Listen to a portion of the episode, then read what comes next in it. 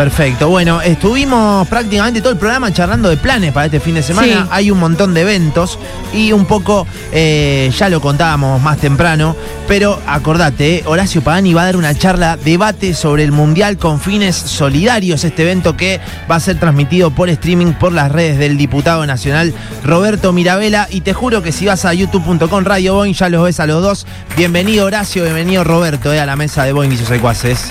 Bienvenido. Hola, hola, hola, buenas tardes, ¿cómo están? ¿Todo Muy bien? bien.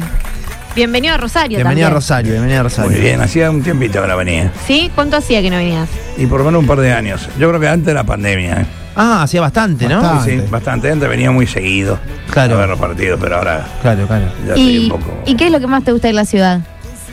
Eh, las chicas.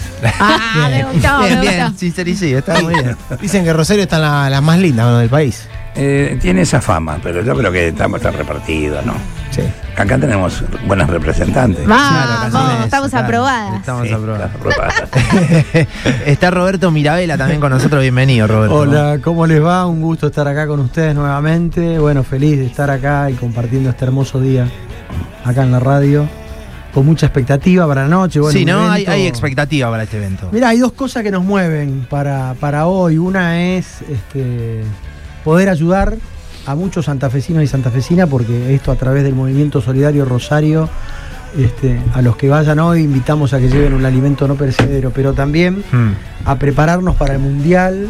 Y qué mejor que, que con Horacio Pagani y con varios periodistas Claro, sí, sí, de sí. Rosario, entre los cuales está Gabriel Penisi, que Claro, es la también. de esta radio. Sí. Y, y Horacio, recién decías, bueno, lo, que- lo que más te gusta de, de Rosario y demás.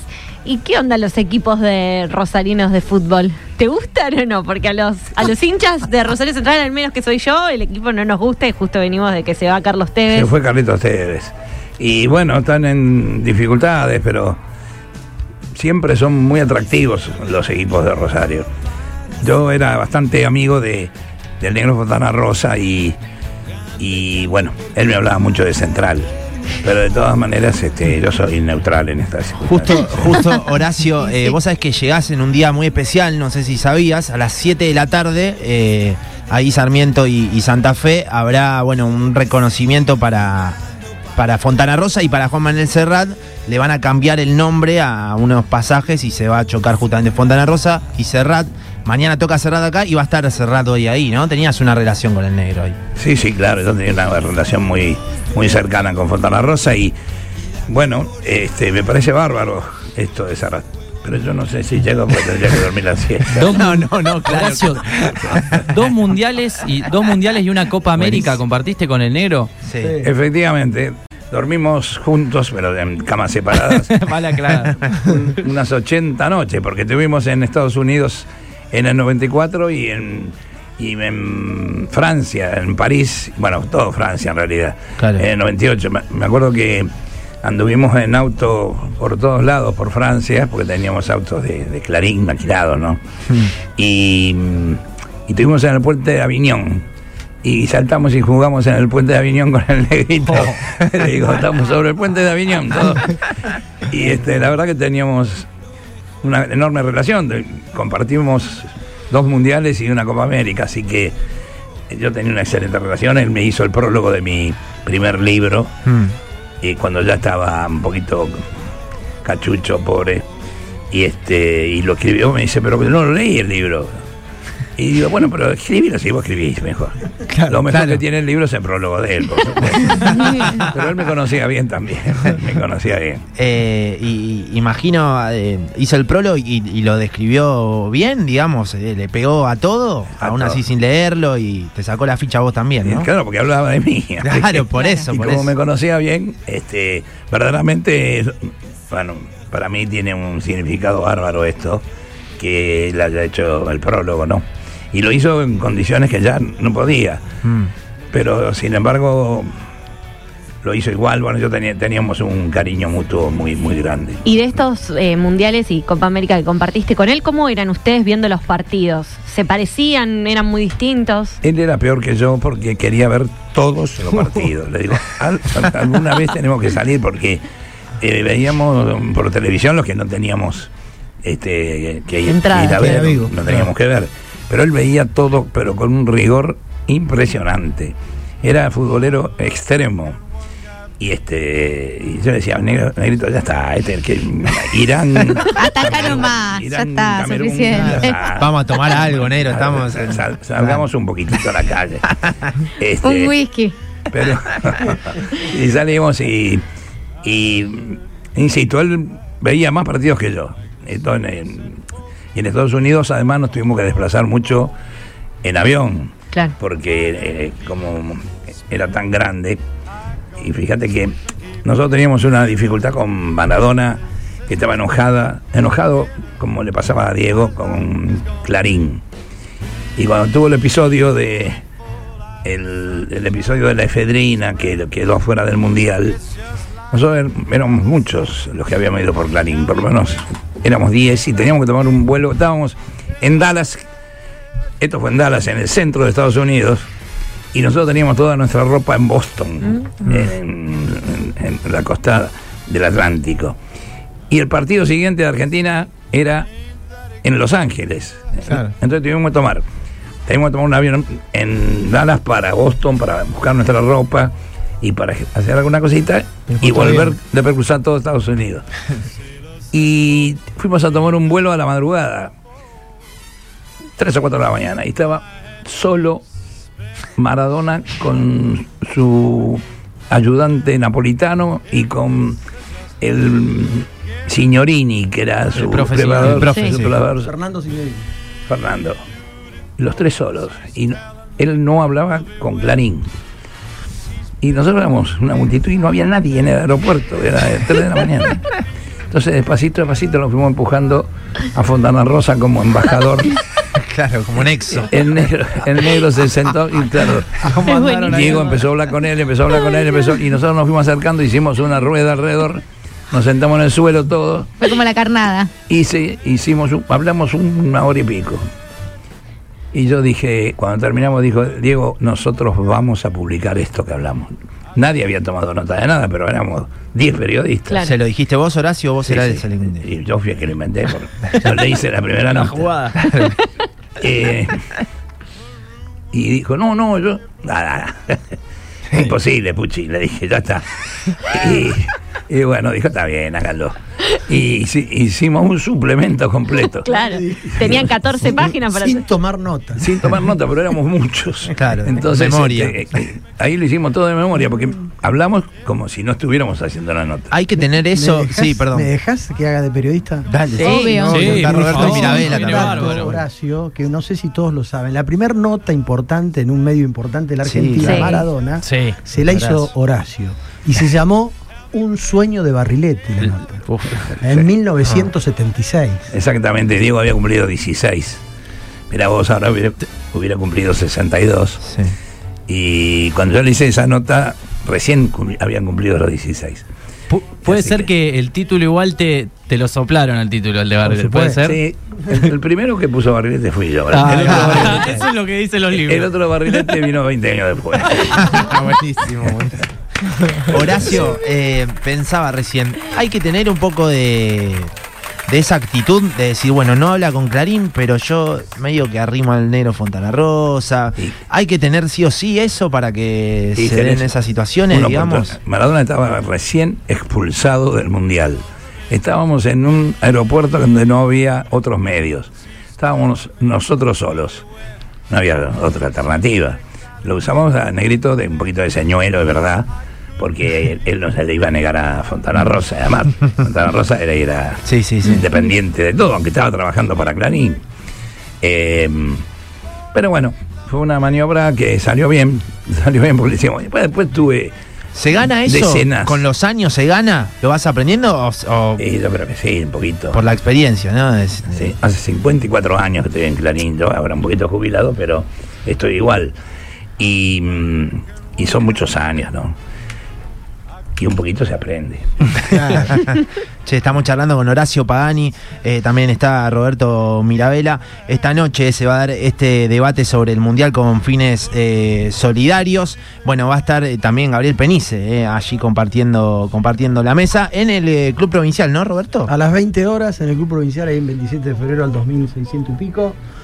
Y bueno, Santa Fe es orgullo mundial. Mm. ¿sí? La cantidad de jugadores que no en este mundial, en el mundial 78, ¿no? Estaba este, Luque, Killer, Menotti. Menotti. Menotti. No, en el 86, ocho futbolistas eran de acá de la provincia y ahora está Messi, Di María, este, Lo Celso, que estamos re- rezando para que se recupere, este, Correa, Scaloni, que es de Pujato, ¿viste? Y, Sí. y es orgullo mundial Santa Fe, entonces también es otra razón, digamos, para lo de esta noche. Claro. Recién escuchábamos un fragmento de este documental de Netflix de, de el discurso de Leo Messi antes, antes de salir a la cancha. ¿Lo, Ah. lo pudiste escuchar? Sí, sí, además eh, lo integramos a, a mi a mi canal de YouTube. De YouTube, claro. Y, y yo hacía referencia a, a cómo creció discursivamente Leo, cómo, le, cómo maduró. Antes no le salían esas palabras, las tenía dentro de su corazón, pero no las podía expresar. ¿Cómo, cómo lo ves? Yo creo que Messi necesitaba imperiosamente ganar algo con la selección argentina, porque había perdido cuatro finales. Uno dice perdido cuatro finales. En realidad, con los chilenos, eh, las, do- las dos fueron empatadas y perdieron, se perdieron por, por penales. Y, pero era un karma que tenía él, e incluso como él se fue a los 14 años a vivir a Barcelona, era bastante desconocido para la gente en Argentina, para el futbolero. Y, bueno, se tomaba con pinza. el- el- todos nosotros somos muy exitistas y decimos, bueno, perdió cuatro finales, perdió ahí, los partidos empata- fueron empatados. Y él necesitaba, y tan claro se notó en el cambio de actitud que tomó después. En cuanto ganó la Copa, la Copa América, que, que Argentina no la ganaba desde, desde el año 93 con mi amigo Coco Basile, que había ganado las dos últimas, 91 y 93. Vos fijate que hasta el 21 fueron muchos años, ¿no? Y es como que se dio vuelta como una moneda toda su personalidad, sacó a flote toda la alegría que te... Que, y se lo ve ahora. No, no hay persona en que se le note tanta una diferencia a él. Y ahora hasta se, yo digo que siempre fue el líder futbolero del equipo, porque era el que mejor jugaba, era el mejor jugador del mundo. Pero ahora se transformó en el verdadero líder integral. ¿Pudiste escucharla, Horacio? ¿Pudiste escuchar esa arenga? ¿Viste que ahora se dio a conocer Sí. en Netflix? Eh, Yo soy, en, en términos reales, eh, de- no puedo decirlo ahora, pero soy desconfiado de las arengas, no sirve para nada. Ah, porque, mira. porque Pensé que no, cuando los jugadores entran a la cancha se olvidaron de todo lo que hablaron y, y- y tienen que jugar los partidos, ¿no? Sí. Pero de todas maneras, que la haya hecho él este, y que estuviera guardada, porque no, no, Sí. no, no, No había se difu- conocía, no no se se había difundido. Es muy importante porque era todo lo contrario. Leo, yo, Siempre se le reclamó eso, ¿no? También. yo le hice una nota, una sola nota en, en mi vida le hice a Messi. Y se la hice en Qatar, aunque parezca mentira. Porque fue cuando jugó un partido de la selección argentina contra Brasil del año 2011. Sí. Él recién ya era la estrella mundial, pero recién empezaba. Y, y era tan monosílabo Sí.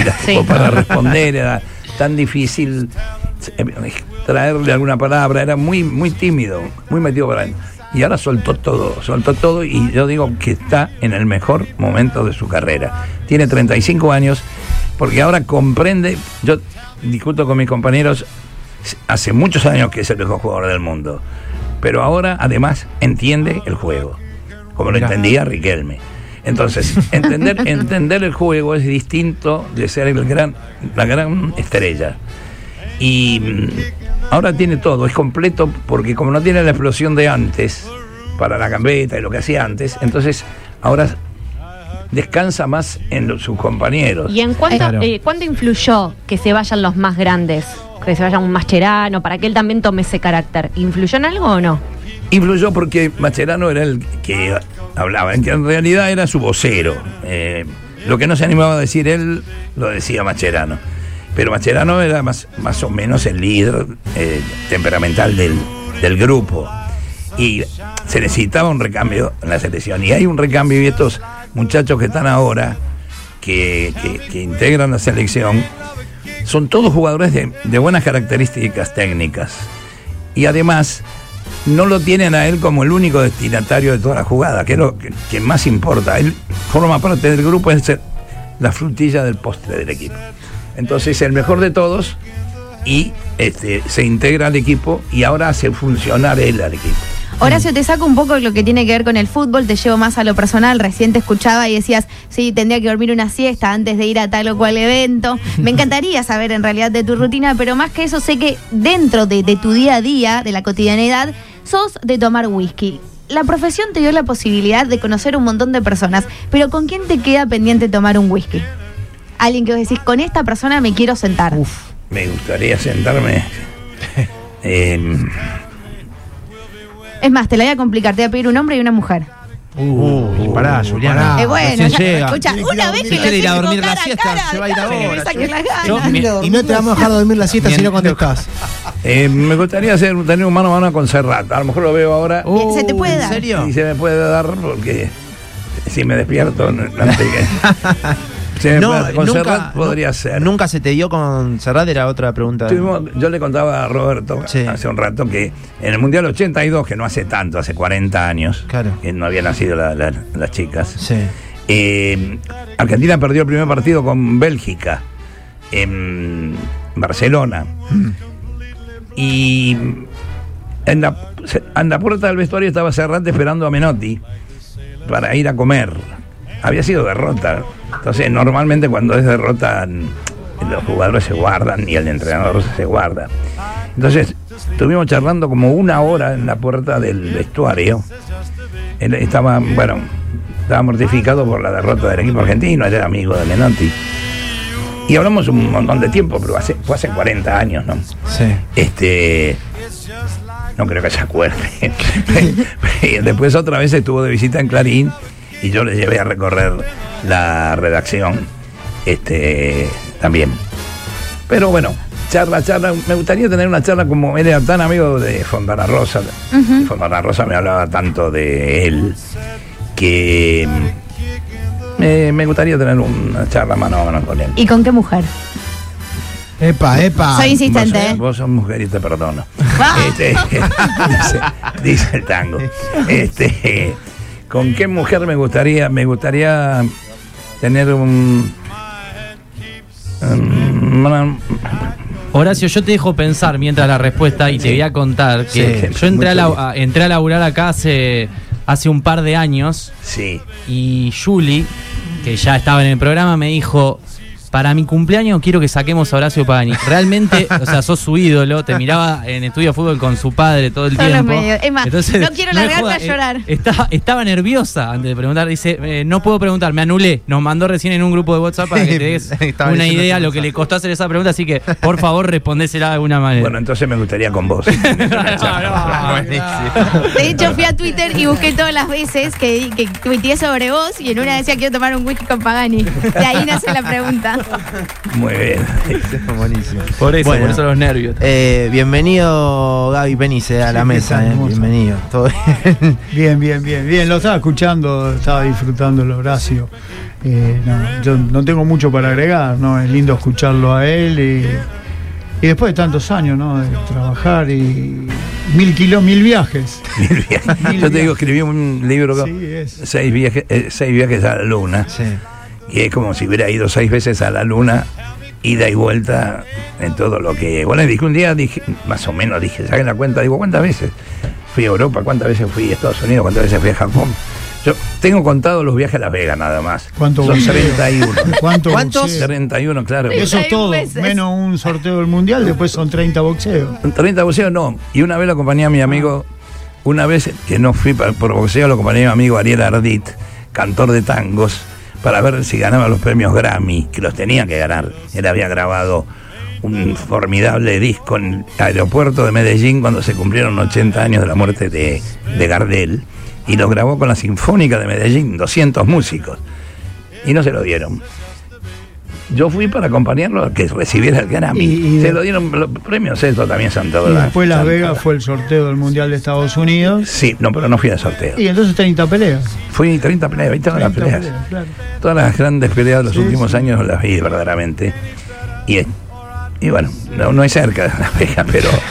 Y además hay un poquito del casino hay que ir, porque hay 150 casinos, ¿no? Eh, pero le digo viajé mucho, gracias a esta profesión, gracias al diario Clarín, porque no todos los medios, no todos los medios mandaban enviados especiales a todos los acontecimientos. Y bueno, yo por eso pude escribir este libro, porque viajé mucho, mu- muchísimo, no sé. Después no tengo idea de cuán- los lugares, pero a Nueva York debo haber ido entre 15 y 20 veces, a, a París debo haber ido 15 veces. Mi primer viaje, mi primer viaje fue justamente grande, fue a París, que era un sueño de pibe, decir, algún día yo podré conocer París. Y justo fue mi primer viaje a ver la pelea de Monzón Boutier. No, Monzón, sí, sí, Monzón Boutier, Sí, la Boutier, segunda, Boutier. la segunda. La segunda de Monzón Boutier, que el promotor de la pelea era Alain Delon. Y ahí lo conocía Delon, que para mí era un sueño. En un momento nosotros que hicimos con otro muchacho de la razón, José María Casabal. Estamos hablando en el Año año 70, 73. 72, por ahí. ah, 73. Fue cuando fueron la- las Claro. elecciones Perón-Perón contra Frondizi, eh, Balvin Frondizi, el, que Perón volvió. El 23 de septiembre fue, fueron las elecciones. Yo viajé ese día, voté y viajé. Y la pelea fue el 29. Al día siguiente, cuando yo llegué a París, lo había matado a Rucci. Y teníamos otro, otro panorama, no era como ahora que estaban los medios así, de- tan desarrollados. Y, y ese fue mi primer viaje, la pelea a, a París. Después volví muchas veces, pero eh, estuve, mucho- estuve 11 veces en Japón. Esa también, también lo tengo, lo tengo computado porque vi las finales intercontinentales. Tres de Boca, una de, una de River. No, Independiente de Liverpool no. no, Independiente de Ri- Liverpool, ¿no? y tampoco vi la de Boca Bayer. Porque, bueno, algunas veces tenía que viajar otro, ¿no? Claro. Tenía, no tenía que viajar siempre yo. Pero, pero, bueno, y después vi peleas también ahí. Estuve en Arabia Saudita, justamente cuando, cuando ganó la Copa Rey, Rey Fat, el, el equipo de Basile. Que se dio también otra circunstancia ahí. Bueno, si hablo no paro más. ¿eh? Este, No, no hay problema. que- no hay problema. yo cuando volvimos en el avión, yo te- venía sentado. A mi izquierda, eh, em, Redondo, Fernando Redondo. Y a mi derecha, el Cholo Simeone. El agua y el aceite. El agua, claro. Exactamente, el agua y el aceite. Entonces, todo el viaje hablando.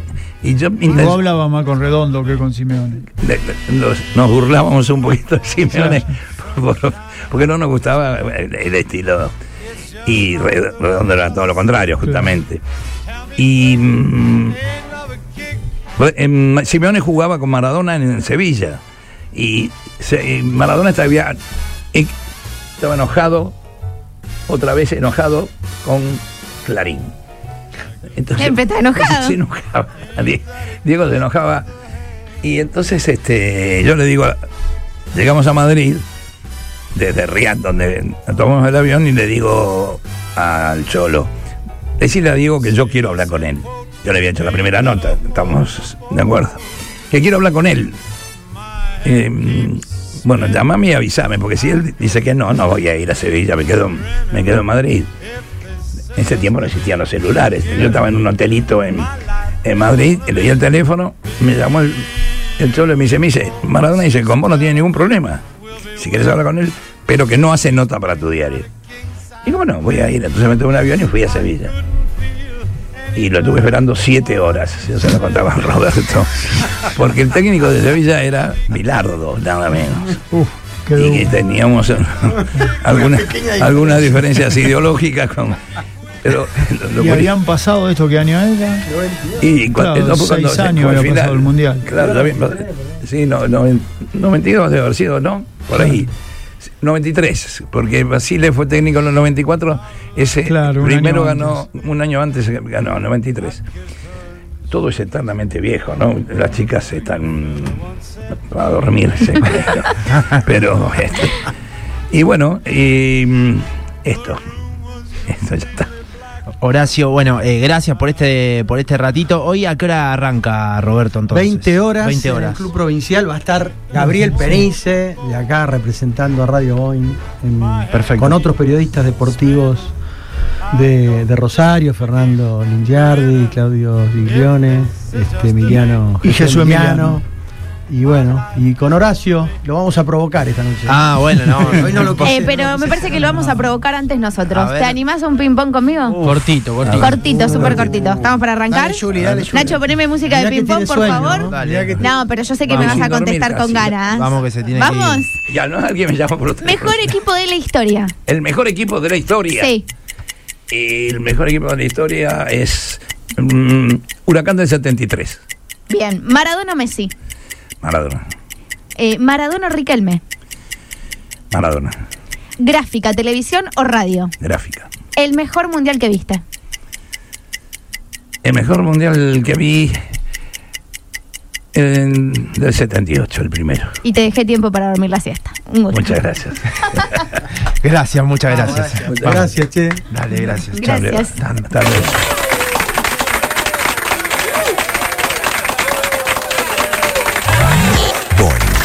973